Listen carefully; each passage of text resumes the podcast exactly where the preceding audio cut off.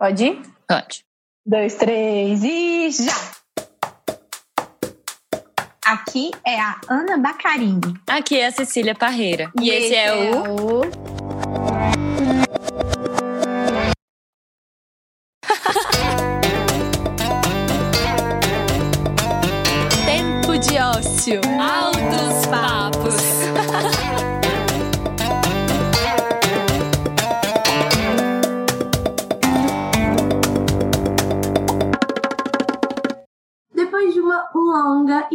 necessária pausa. Estamos, sim, de volta! Chega mais! Essa é a temporada Horizontinas.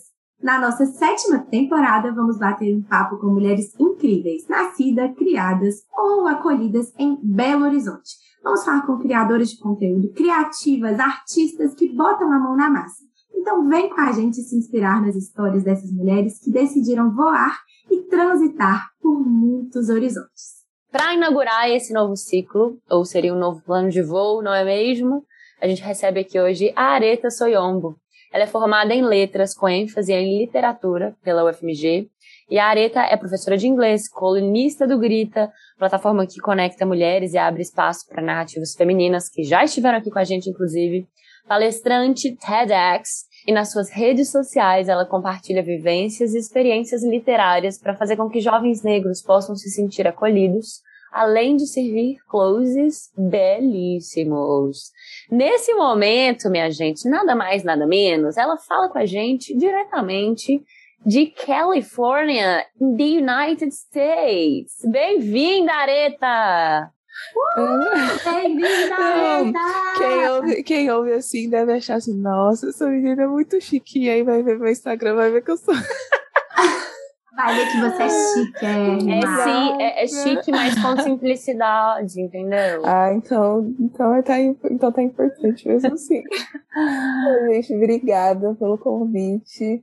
É, é um prazer enorme estar aqui. Eu fico meio tímida no início, até vocês me darem a abertura que eu vou falando, falando, falando, mas no, a princípio eu fico meio assim, meu Deus. A gente também, nesse, nessa volta aqui, a gente tá meio tímida, um pouco. É, errando, eu pelo menos tô aqui, errando coisa, errando dicção das palavras, mas tudo bem, no meio a gente vai engatar. Bora lá. O que importa é estar de volta. E para começar, vou puxar aqui a primeira pergunta. Minha amiga Areta. Você não para, né, menina? A menina faz de tudo, gente. Como vocês puderam ver nessa introdução maravilhosa feita com Cecília Barreira, a menina tá em todas as frentes, atuando na sua maior potência, nessa veia criativa incrível. E são várias frentes, vários projetos realizados, e a gente quer saber um pouco, né, Areta, o que, que te move? De onde que vem essa energia para realizar tanta coisa? Olha, nossa, eu. É engraçado, porque assim, se você me perguntasse isso há 10 anos, que ano que vem. Não, esse ano faz 10 anos que eu me formei no ensino médio, né? E quando eu me formei, eu não sabia onde, o que, que eu ia fazer da minha vida, assim, a sabe? gente também. Você formou em 2012? Aham, uhum, formei em 2012. Ah, então somos todos da mesma turminha. Ai, amo. Eu formei em 2013. Ai, Aninha. amo. Ana teve um ano sabático. Ai, que chique. Mas eu. Mas aí eu formei aí, tipo assim, em 2012 eu não sabia. Tanto que eu prestei o vestibular é, para letras, tipo assim, ah, vai dar nada, sabe? Nem vou passar, ano que vem eu vou fazer cursinho mesmo, sabe? E aí acabou que eu passei, mas não sabia o que, que ia acontecer da minha vida, assim. E só que aí eu sempre tive muita vontade, sempre escrevi diário, né? Sempre, sempre, sempre. E é muito engraçado, porque quando eu me mudei para BH, eu pego meu diário que eu guardo até hoje, quando eu me mudei para BH, e eu lembro que eu não queria de jeito nenhum, eu tava muito brava com os meus pais, assim, tipo, de ter que me mudar. E é um diário de 2010, assim. Eu lembro que ler o diário daquela época eu tava, assim, muito brava. E é muito engraçado, né? Ver como que as coisas vão passando. Que você fica, tipo, eu acho que se tivesse que. As pessoas me perguntavam, você moraria? Meus primos aqui me perguntaram, ah, você, você se mudaria pra São Paulo? Eu fiquei, tipo, cara, não. BH tem tudo que eu preciso, assim. Então eu acho que vem muito dessa coisa. E aí, como eu sempre escrevi em diário, de colocar muito meu sentimento para fora, em questão do que eu passei na adolescência, essa transição de faculdade, enfim, fase adulta e tal, eu sempre tive muita vontade de escrever. Aí quando eu comecei a escrever no Twitter, porque, né, eu sou muito twitteira, até demais, assim, sabe? Eu posto muito no Twitter.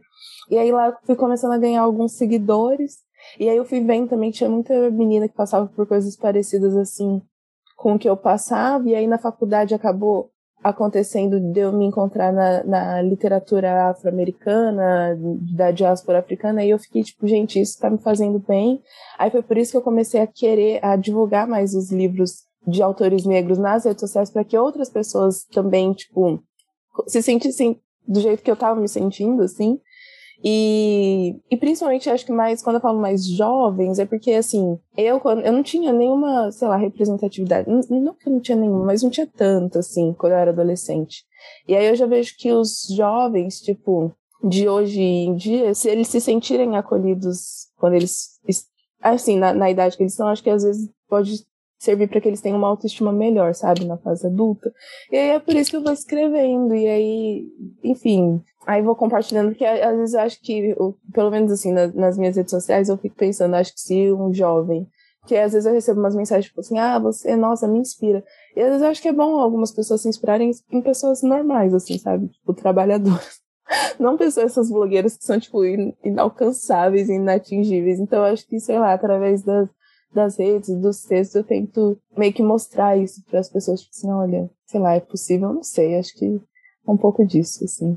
Hum. Então rola uma energia, assim, vinda desse, desse retorno do público, né, das pessoas do Twitter e tal, você continuar e fazer. Aham, uhum, isso me, acho que me realmente me dá uma coisa de tipo de, de continuando, sabe? De continuar. Não que eu seja.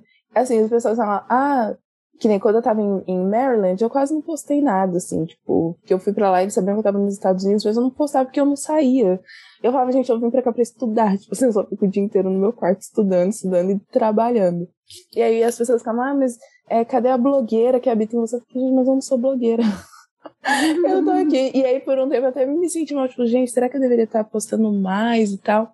Mas algumas pessoas veem que, assim, aí respondem, tipo, ah, nossa, é que eu fiz um curso para professores e aí algumas pessoas me responderam, ah, eu tô formada em letras também, tô estudando letras.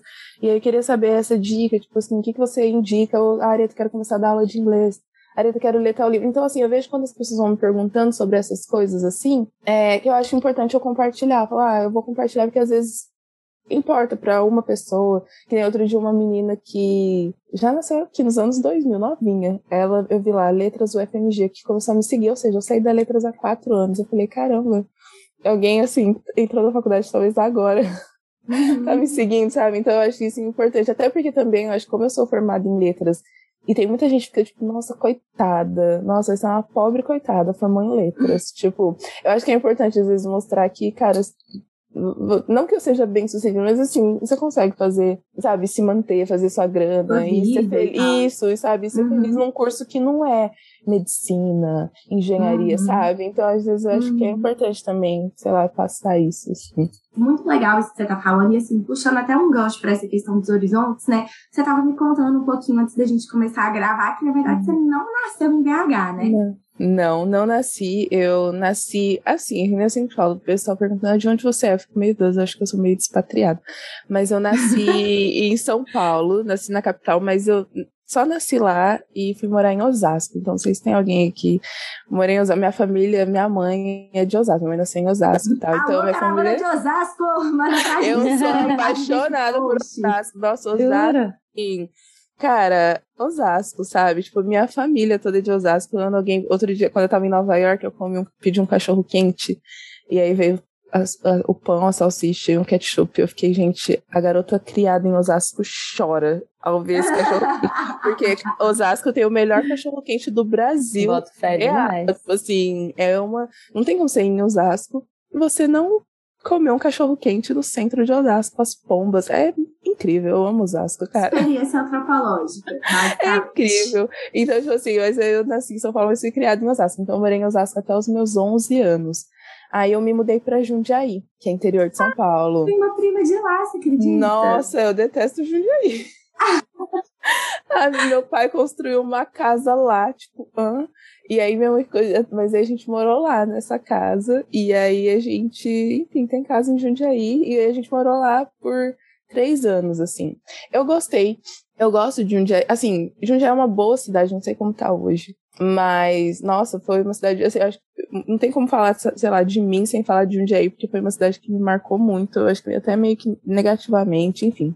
Mas aí eu morei em Jundiaí, três anos, de 2007 a 2010. Mas por que, que te marcou negativamente? O que, que aconteceu? Porque é uma cidade, pelo menos na época, muito racista. Tipo, muito é racista, mesmo? sim. E aí eu e meus irmãos, a gente estudava numa escola particular de lá e nós éramos os únicos negros, pelo menos do turno da tarde porque de manhã tinha outro trio de irmãos negros também.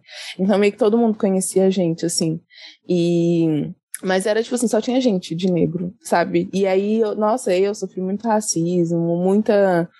Essa coisa de, tipo assim, eleição de menina mais feia da turma. Eu lembro que todo mês os meninos faziam sempre, colocavam lá, tipo, que eu tava na top 3 mais feias. Então, assim, essas coisas, eu lembro que teve uma menina também que foi super.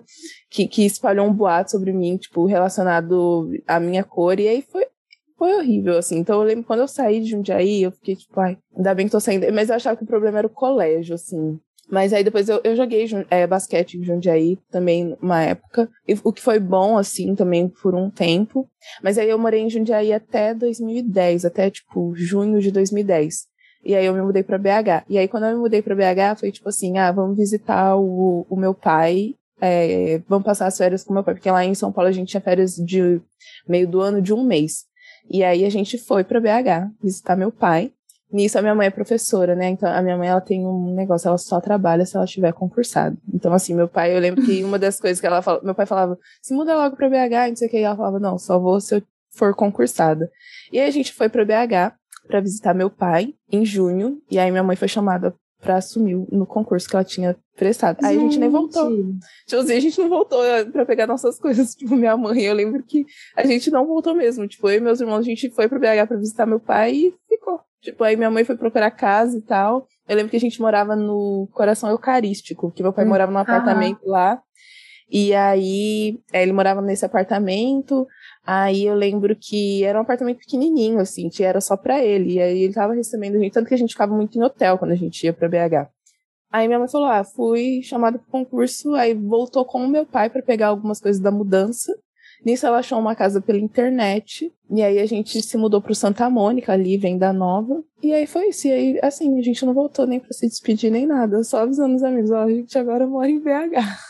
Mas aí você chegou em BH então só em 2010? Foi só em 2010, eu tinha 14 mulher, anos. É. Entendi. Aí a gente foi, foi pro BH. E aí foi isso. Mas assim, a minha mãe, ela já conhecia, né, um pouco BH, porque como meus avós são de Januária, quando meu avô aposentou, ele nos anos 80, eu acho, nos anos 80, meu avô aposentou e ele foi para BH. Ele queria voltar para Minas Gerais. E aí ele voltou com a minha família inteira, né, minha mãe, as irmãs dela e tal, para BH. Então minha mãe conhecia BH muito assim. Ela morou, acho que, quatro anos em BH na adolescência dela. E aí a gente, voltou, a gente foi para BH em 2010, então eu cheguei com 14, minha irmã com 13, meu irmão com 10. E aí a gente não saiu mais. Foi o lugar que a gente mais morou, porque eu morei, tipo, 11 anos em Osasco. 3 anos em Jundiaí e 12 em BH. Então foi ah, mais tempo. Ah, é. Podemos puxar aqui, antes da próxima pergunta, um pouquinho dessa questão do retorno aos horizontes, né? Areta, hum. então, a sua segunda adolescência, ali, o finalzinho uhum. da adolescência, né? Você se construiu aqui na cidade, é um sim. processo muito identitário, né? Sim, e eu queria sim. saber um pouco como que você se relaciona com essa questão das montanhas, porque pra gente, assim, a provocação dessa temporada veio muito uhum. desse provincianismo próprio de Belo Horizonte. Esse uhum. lugar que todo mundo se conhece, todo mundo acha assim, que tem rei na barriga, é muito importante, mas que para mim, assim, quando a gente sai da cidade, né? Passei um tempo em São Paulo trabalhando, etc. Uhum. Voltando, eu falei, gente, que saudade disso aqui, sabe? Porque Sim. também tem uma coisa de estar tá num lugar que as pessoas te conhecem. Então, eu queria que você falasse um pouco desse contraponto de estar tá uhum. nesse ambiente que tem esse profissionalismo, mas que tem um lado bom, assim, na minha opinião. Sim. Você acha também? Como é que você vê isso? Eu também, eu acho que tem um lado bom. Eu acho que, assim, eu vejo, por exemplo, tem o pessoal fala, ah, BH é uma roça grande, né? Eu acho, eu Acho que só quem pode falar isso de BH é quem é de BH. Tipo assim, e eu já me considero de BH, porque eu não gosto quando alguém, sei lá, de São Paulo fica, nossa, porque lá. Não, você Belzonte, não tem esse direito. Belzonte. Você não tem esse direito de falar na minha cidade, sabe? Então eu fico meio brava, assim, ainda mais. É... Enfim, quando, quando tira, porque eu acho que às vezes essa galera meio eixo Rio São Paulo, sabe? Meio que acha que Belo Horizonte realmente é uma roça e tal. E calma lá, as coisas não são bem assim. Mas eu eu gosto, que nem aqui agora que eu tô. Às vezes, assim, eu, quando eu vou para São Paulo, eu vou só pra, pra visitar, né? E eu vou muito pra Osasco também. Mas aí você vê aquela coisa, daquela, aquele ritmo, assim, louco da, da, da cidade, das pessoas. Uma coisa que eu percebi muito, eu acho que o pessoal fala, ah, mineiro é come quieto e tal, mas eu acho que o mineiro ele é mais acolhedor no sentido de, tipo assim, quando eu cheguei em BH, eu achei que na minha escola nova, tipo assim, lá em São Paulo, eu, eu falo, eu era assim, tipo, quando chegava alguém novo na nossa escola, ah, tá, tipo, era alguém novo, a pessoa aceitava lá, a gente não falava com a pessoa, tipo, ah, tá bom, é novato. E aqui em BH, eu lembro quando eu cheguei em BH, a, tipo assim, a, a, o pessoal foi muito receptivo comigo, assim, sabe? Então, eu me senti muito acolhida eu gostei muito da, da, da, escola e da cidade. Eu senti que e a gente. Você chegou foi... no primeiro ano, né, Areta? É, a gente, eu cheguei no primeiro ano do ensino que é um, médio. Que é um ano meio, super meio, isso, assim, tipo, tipo, a galera já tá com as amizades, já tem os grupos fechados. Sim, sim. Então, assim. Numa, numa adolescência meio tardia, exa assim. Exatamente. Então, eu cheguei e eu lembro que o pessoal da minha sala era todo mundo. Eu estudei no no Coração de Maria, né? Mas não no Sagrado, uhum. assim, no Franciscano Coração de Maria. Uhum. E aí tinha um pessoal que era do Helena Bicalho, assim, tipo, que estudou a vida inteira junto. Tinha um pessoal de uma outra escola. Mas todo mundo estudou junto, assim, na maioria do, do tempo. E aí eu cheguei, mas eles me receberam muito bem. E, enfim, eu gosto muito de BH, que nem eu falo, ah, eu tô morrendo de saudade do Brasil, tá? Mas tô morrendo de saudade de BH, sabe? Da, da comida, é, dessa coisa da gente ir pra barzinho, sabe? E olha que eu nem sou uma pessoa muito de barzinho, mas eu gosto muito de sentar em algum lugar pra sentar, comer e conversar. Eu gosto muito uhum. de como oh, a cidade é muito, é muito, bom mesmo. E eu lembro que alguém falou pra mim, eu lembro que eu fui no aniversário do, de um dos meus primos, antes da pandemia. E aí ele falou, ah, a gente vai comemorar num bar. Aí eu cheguei lá no, no suposto bar e era tipo uma padaria. E aí.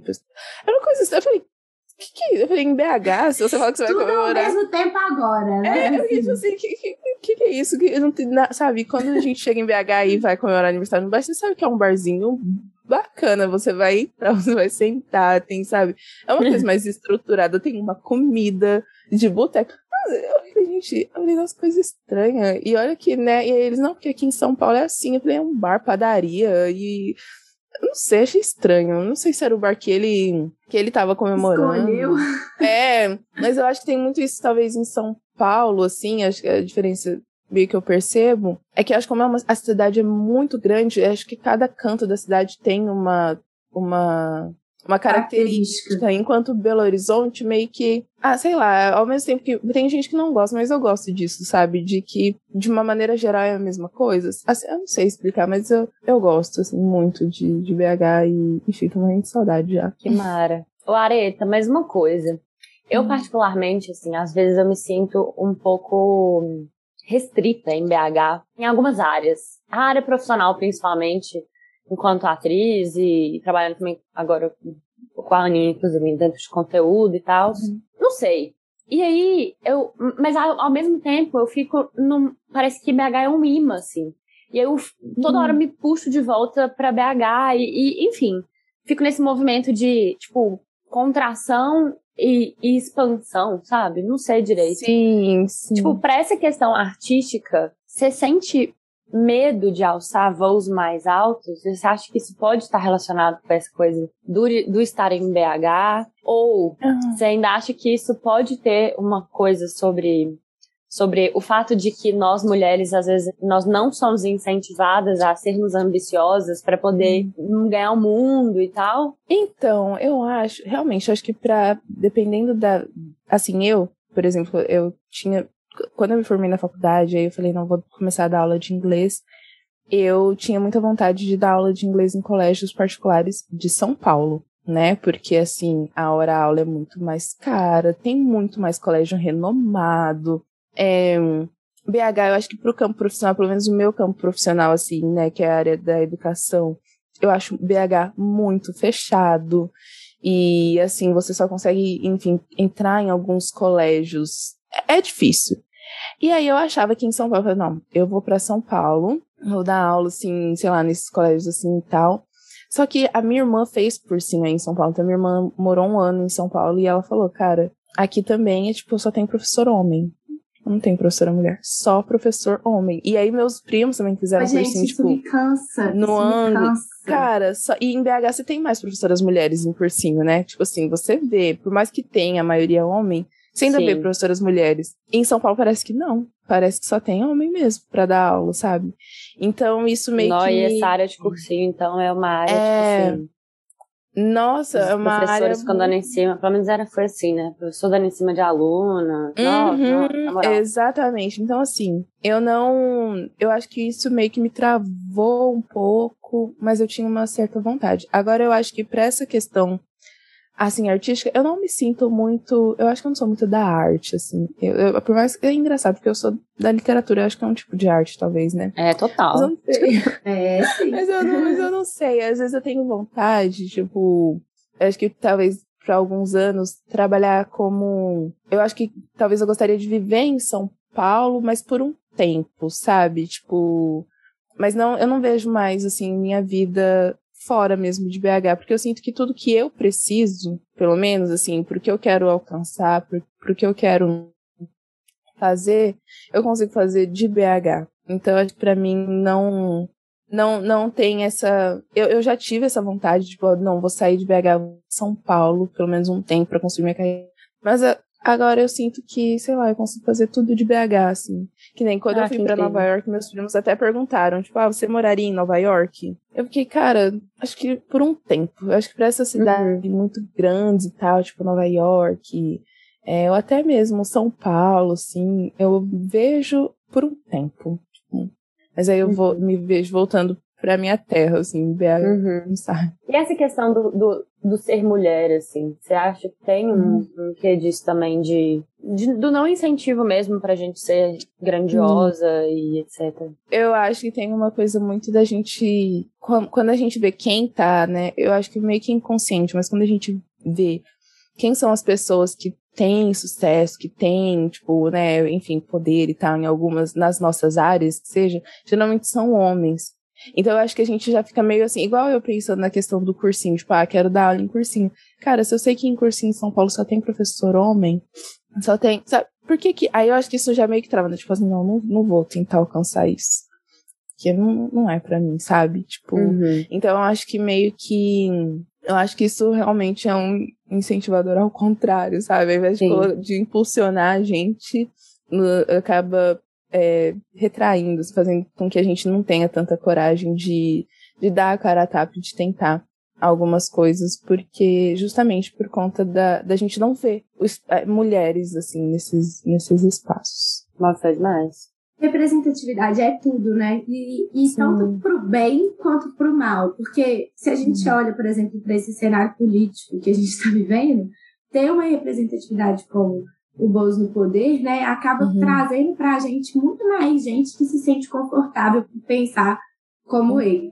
Então, Uhum. é assim, eu acho que isso é uma pauta, uma pauta que me assusta, de certa Uhum. forma, sabe? Sim, sim. Não, eu acho que é exatamente isso, sabe? Quando você tem um, um presidente, né, que ele não tem vergonha nenhuma, nem pudor nenhum de falar os absurdos que ele fala, óbvio que a população é, vai se sentir mais à vontade de expressar esse tipo de, de pensamento. Eu tava falando com os meus primos daqui, é, eu, tava, eu falei, nossa, cara, eu queria fazer um estudo social sobre isso, porque todo mundo fala que Califórnia é um estado muito caro, é um estado muito caro. E aí, morar em São Francisco, eu cheguei, eu tenho dois dos meus primos moram em São Francisco, tipo, no Uhum. centro mesmo.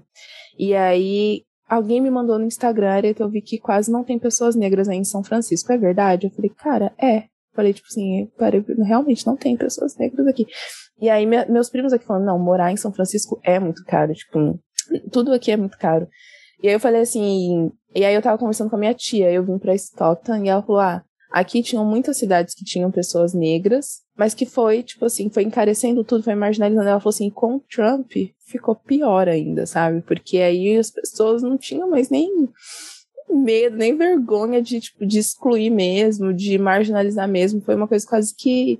Então, assim, eu acho que quando a gente tem um presidente que é sem noção, né? Ou até com noção, porque faz isso com, com um propósito, é, acho que essa segregação, essa, essas coisas acho que ficam ainda maiores, sabe? Total, total. Ó, Areta, uma coisa que eu vejo muito é que, assim, por meio da sua escrita, das suas apresentações, né, por ser palestrante, essa mulher é foda mesmo que eu sei. Você consegue compartilhar sua visão sobre o mundo com milhares uhum. de pessoas. Então, aquela menina do diário, né? Tá aí com essa escrita ganhando mundo. E eu queria saber como que é essa sensação de ser vista e acompanhada uhum. por tanta gente, assim, ser notada por esse público, compartilhar, uhum. trocar, ser então a pessoa que representa tantas outras uhum. pessoas, tantas outras mulheres, né? É isso, linkando com essa questão de também ir além das montanhas, coexistir nesse espaço. Cara, sabe que é muito, na verdade, para mim, é muito louco, porque eu sei que eu tenho uma quantidade, tipo, relevante, né, de seguidores no, no Instagram. Eu nem sei como que eu, eu consegui, assim, sei lá, bater, tipo, 11 mil seguidores, por exemplo. Às vezes eu paro, caramba, tem, tipo, 11 mil pessoas me seguindo, assim. E, e, no Twitter também, né, que tem acho que mais de 20 mil pessoas. Então eu fico, caramba, pra mim, porque eu nunca imaginei, sabe? E eu acho, eu, eu nunca fui a menina popular. Eu sempre fui, minha mãe sempre fala que eu sempre fui, minha família fala, ah, você é muito engraçada, você é muito espontânea, você é muito. Mas eu era assim com a minha família, sabe? Tipo, acho que fora de casa eu era muito, muito tímida. E aí, quando eu comecei, eu acho que as coisas começaram mais no Twitter, assim mesmo, deu, de eu postar, assim, muito do que eu do que eu vivia, do que eu, do que eu, enfim, eu compartilhava muito o que eu vivia e eu vi que ali que foi no Twitter, assim, 140 caracteres, que muita gente foi se identificando e tudo. E aí eu vi que com isso, acho que foi 2016, na verdade, que tinha aquela época da gente escrever textão no Facebook, né? Aí foi tipo em 2016 que eu acho que eu comecei a me atentar mais em algumas questões sei lá, relacionadas assim. Não, acho que é, foi 2016, na verdade. Eu lembro que um texto meu viralizou foi por conta de, de, eu ter feito uma crítica com uma imagem de, tipo, uma imagem que tinha viralizado no Twitter, e aí eu escrevi, tipo, falando como que aquilo era problemático. E aí aquilo viralizou. E aí depois, enfim, aí eu acho que foi algumas coisas assim que foram acontecendo, e aí eu fiquei, caramba, as pessoas acho que prestam, né, atenção às vezes mesmo no que eu falo. Então, para mim, tipo, é, eu acho muito legal, mas ao mesmo tempo que eu acho legal, às vezes, eu não compartilho, às vezes, tudo, tudo, tudo que eu queria compartilhar, porque no Twitter, nossa, você fala um A, pronto, já é motivo para te cancelarem, às vezes, né? Então, eu, às vezes fico meio tipo, não, não vou falar isso. Mas também é muito louco, assim, pensar que tem gente me acompanhando, que tem gente que de fato lê os meus textos, e eu ainda me sinto. Eu ainda. Pra, pra mim é louco. Quando me chamaram pra apresentar o TEDx, eu fiquei tipo, hã? Que? Como assim, sabe? E aí ver as pessoas depois que assistiram e comentaram, eu falei, gente. E eu começo, eu acho, o TED um pouco falando um pouco sobre, não sobre mim, mas sobre como eu era uma pessoa muito tímida, assim, que só escrevia no diário. E para mim é muito gostoso, claro, eu gosto muito de, do fato, né, de que as pessoas. de ter, assim, esse reconhecimento, mas para mim às vezes ainda é meio louco pensar de. sei lá, que eu tô aqui num podcast, tipo, com vocês, sabe? é meio, tipo, bizarro, tipo, o quê? Como assim? Então, mas é muito, eu, eu acho ao mesmo tempo gratificante. Eu acho que é mais legal também em ver que, para outras meninas, assim, principalmente verem que, poxa, assim, sabe, a gente pode ser ouvida, entendeu? Tipo, a gente pode ser reconhecida, enfim. Não sei se vocês um dia viu que eu falo muito, eu já nem lembro mais qual era a pergunta. Não, respondeu demais, respondeu demais. E olha, não tem nada disso, porque pra gente é tipo assim, nossa, como assim a Areita aceitou vir, sabe? Exato, é, tipo, falar isso. É desse jeito, assim. E é muito louco pensar como a gente ainda tem tanta insegurança dentro da gente, né? Eu, mesmo que eu seja uma pessoa super viciosa, assim, sou mesmo, falo que eu sou, assumo, tenho sonhos grandes sim, mas no meio do caminho, Cecília Parreira, minha grande companheira de vida, e de tantos e tantos trabalhos, sabe bem das crises que eu tenho, assim, é uma pressão muito grande, assim, para não errar, para não hum. desistir também, porque a vida adulta é puxada, né, gente? Sim. Todo episódio eu falo a mesma coisa, o povo tá cansado de ouvir, mas assim, basicamente, não tá fácil para ninguém. Sim, e sabe o que é engraçado, Dona, que você fala, né, que você é viciosa mesmo. Eu, lembro, eu, não lembro com quem que eu tava conversando, acho que com uma amiga, uma aluna minha, amiga minha também, que é de BH. E aí ela falou assim pra mim, ah, você conhece a Ana Bacarini? Aí eu falei assim, hum. conheço. aí eu falei assim, conheço sim, né? Não conheço pessoalmente, tal. ela, nossa, porque ela também formou na PUC, eu acho ela incrível, ela faz tudo, ela tá em todo lugar e tal. Brasil! Ai, ela é maravilhosa. E aí eu lembro que eu fiquei junto, cara, que engraçado. Assim, Nossa, ela faz tudo, eu acho ela incrível e não sei o que e tal. Eu acho que eu nunca te falei isso, né? Mas eu, lembro- mas eu acho Cara, muito uma engraçado honra. mesmo. Não sei quem foi que disse, mas leve um beijo. Tá? Assim, mas- Foi Juliana, foi Juliana, minha amiga. Lembrei que ela é Julia- ótima. Ô, Juliana! Aqui, mas deixa eu falar uma coisa. Isso é uma coisa muito doida, né? Porque eu acho que a gente tem tanta admiração pelas pessoas e fala pouco, né, Areta? Sim. Quando a gente admira, a gente acha uma pessoa legal, É. assim. Eu acho fácil de achar as pessoas legais e a gente às vezes fala pouco e a gente vive nessa bolha do É. cancelamento que qualquer coisa você reclama. Exatamente. gente, mas é muito engraçado que também a gente tava, eu e a Ana, a gente tava aqui em São Paulo, e aí tava na casa de uma, de uma amiga nossa, assim, amiga e colega de trabalho. E a Ana comentou com ela, nossa, você é tão incrível, fulana. Você é muito legal, né, e tal. E ela ficou assim, hã? Hã? Hã? Nossa, mas vocês mineiras, vocês falam, vocês falam que gostam das pessoas quando vocês gostam das pessoas, né? E tipo, o paulista Ela parece ficou que de cara. Ela ficou de não sei cara. se é o paulista, né? Mas eu acho que a gente, a gente tem uma, uma coisa do mineiro, assim. E aí talvez isso seja até Hum. Dentro desse provin, provincianismo, assim, né? Essa De- coisa eu acho mais acolhedora, eu acho, que a gente, a gente tem, sabe? Não, velho, eu gosto de- pra caramba de você, abraça e beija, chama pra ir Sim, na sua casa, não sei o quê. sim. Eu vi até um meme outro dia no, no Twitter. Eu não assisto Stranger Things, mas eu vi que era assim, ah, tipo, é tipo tal país quando chama alguém pra, tipo, pra conversar. E como era cada país, aí tinha uma bandeira de Minas Gerais.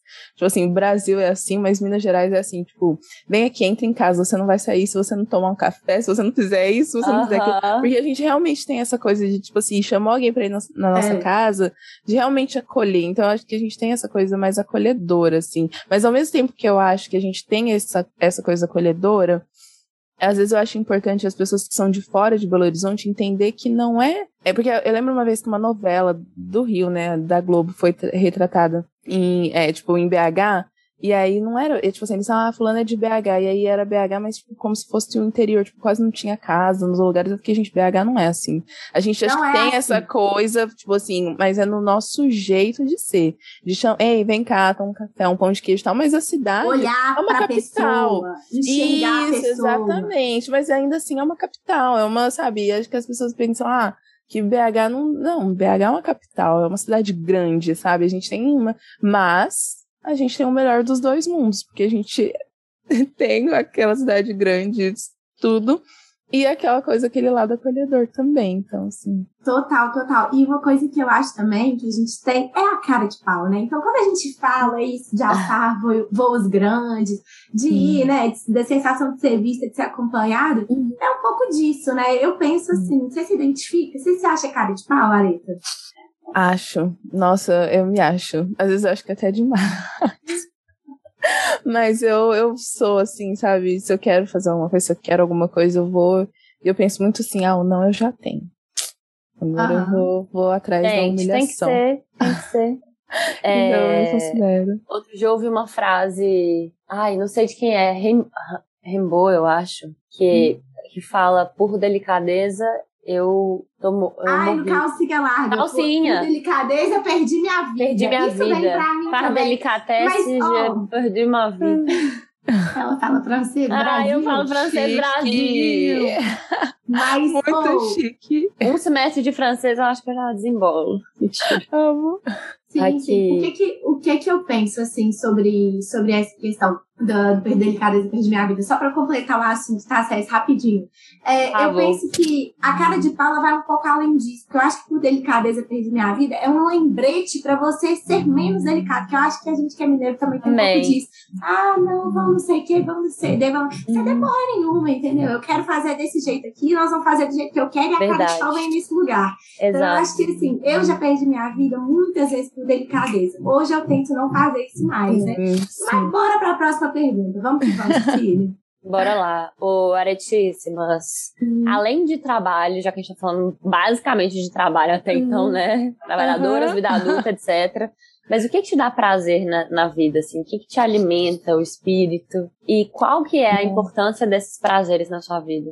Aí tá com a minha família. Nossa, tipo. Ai, é tudo, assim, tudo. Eu sou uma pessoa. Depois da pandemia, eu fiquei então ainda mais.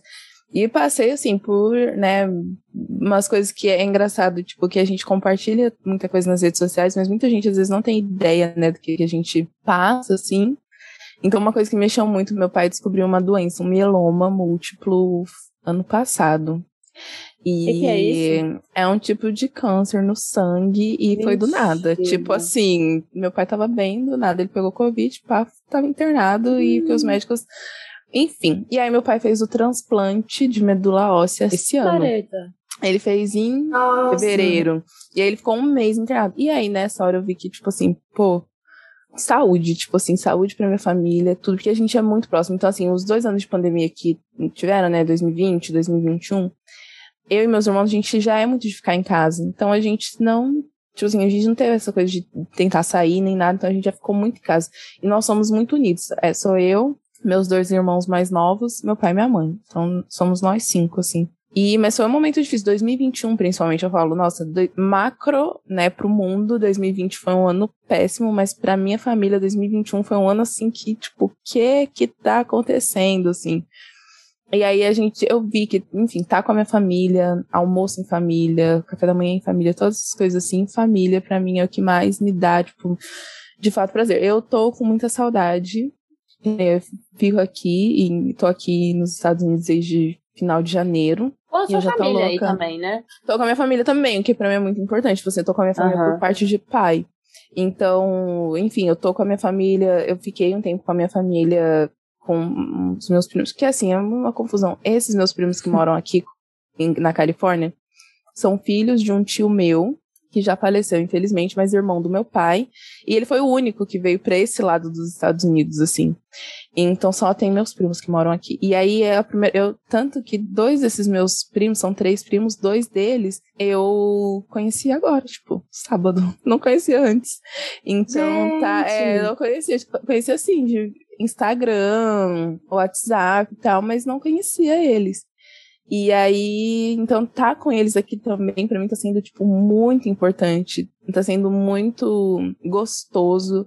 Então, assim, tá com a minha família é uma das coisas que mais me, me, me dá um prazer, assim, tipo, na vida mesmo. Tá com eles. Te nutre, né? Eu entendo Aham, muito isso. Mas seu pai muito. tá bem? Ele ficou Meu bem? pai tá Como é bem, tá? graças a Deus. tipo assim, Graças a então- Deus. Hum. Sim, então assim, ele fez o transplante. Aí a minha irmã, ela usa muitas redes sociais dela também pra falar muita coisa e tal. E ela preza muito pela doação de sangue.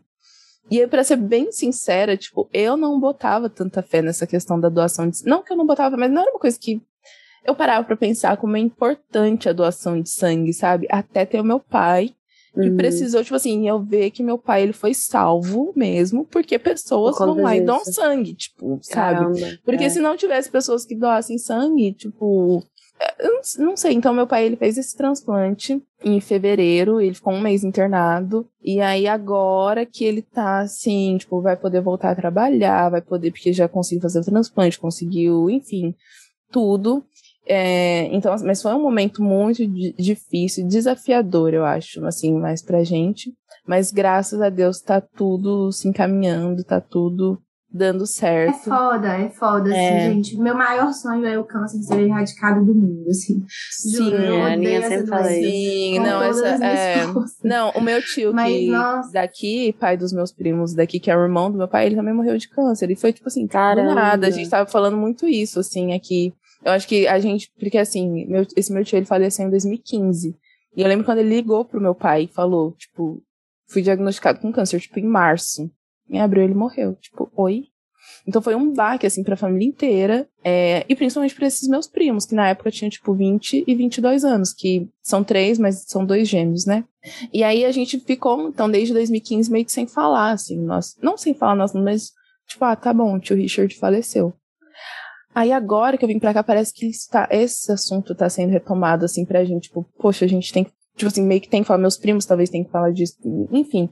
Então tá sendo muito louco tá assim com eles, meio que ver também como eles se sentiram, porque eu nunca, eu não tinha visto. O Nathan, que é o meu primo único que eu conhecia, ele tinha ido pro Brasil em 2013. Depois disso eu não vi ele mais. Então a gente, então, enfim.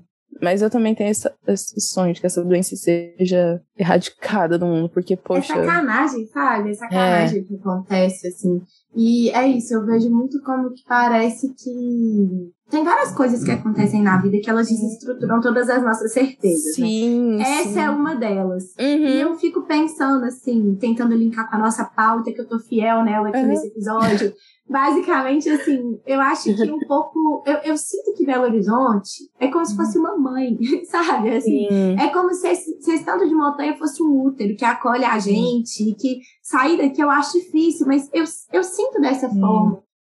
Você também sente, assim, como é que é isso? E aí, linkando, né, eu queria entender, você tem vontade de conquistar alguma coisa para além daqui? Qual que é a próxima coisa que você quer fazer, sabe? Assim, da sua Hum. vida, tem a ver, não tem, sabe? Conta um pouquinho disso pra gente. Ai, eu tô. Gente, eu acho que é muito louco, porque se você me perguntar agora o que, que você, tipo assim, o que você quer conquistar na sua vida, eu tenho muita vontade, uma das coisas que eu penso, assim, no momento que eu tenho pensado muito é sobre. Ao mesmo tempo, eu queria abrir uma escola de inglês online, assim, eu queria. Mas ao mesmo tempo que eu queria, eu fico assim, putz, e se eu tentar um mestrado? E aí eu penso, as pessoas às vezes perguntam pra mim, se você fosse tentar um mestrado, você ia tentar em outro lugar? Talvez um mestrado aqui, nos Estados Unidos? E eu fico tipo, não, eu queria alguma coisa na UFMG, sei lá. Ficar em BH, sabe? Tipo, então eu não sei, eu acho que todos os meus planos que eu tenho, assim, meio que de vida, tanto pra minha carreira profissional, quanto pra minha carreira eu não falo nem acadêmica, porque eu não sou uma pessoa acadêmica, sabe? Eu, eu acho que se eu fosse fazer um mestrado mesmo, seria só pelo, pelo prazer, assim, de estudar literatura. Mas eu sempre penso em BH, assim, eu sempre, ou eu penso muito em sair, é que nem eu já falei isso no início, sair, ficar um tempo e voltar pra BH.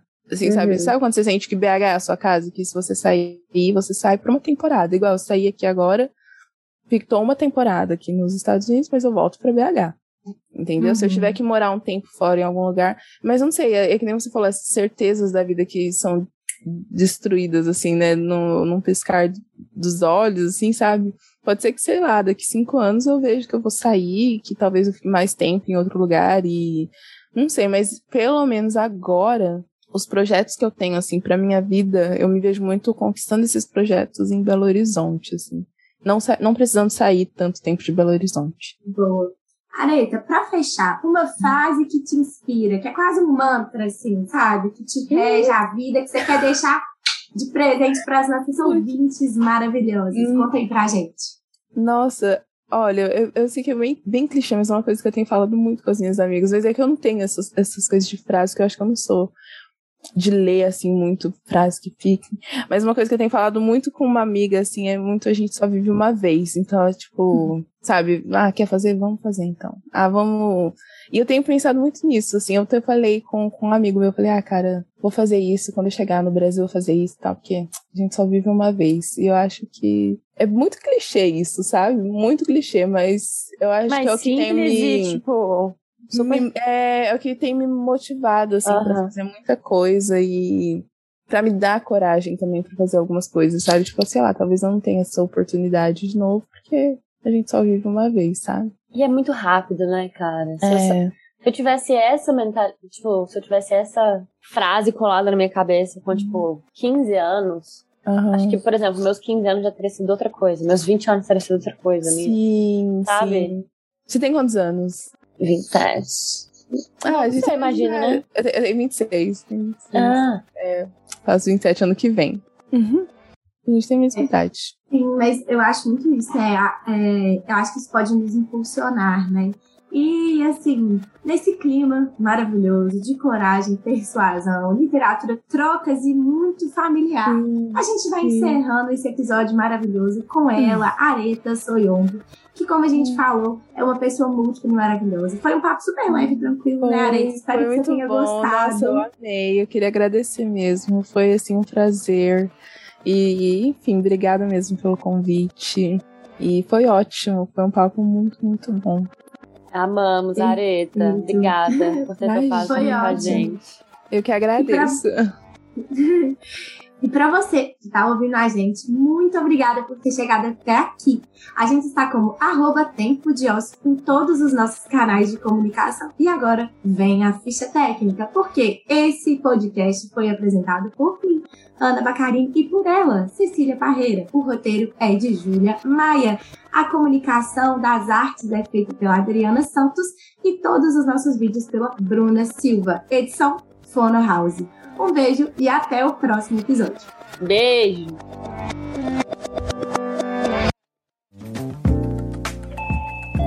Você ouviu uma edição fonohouse.com.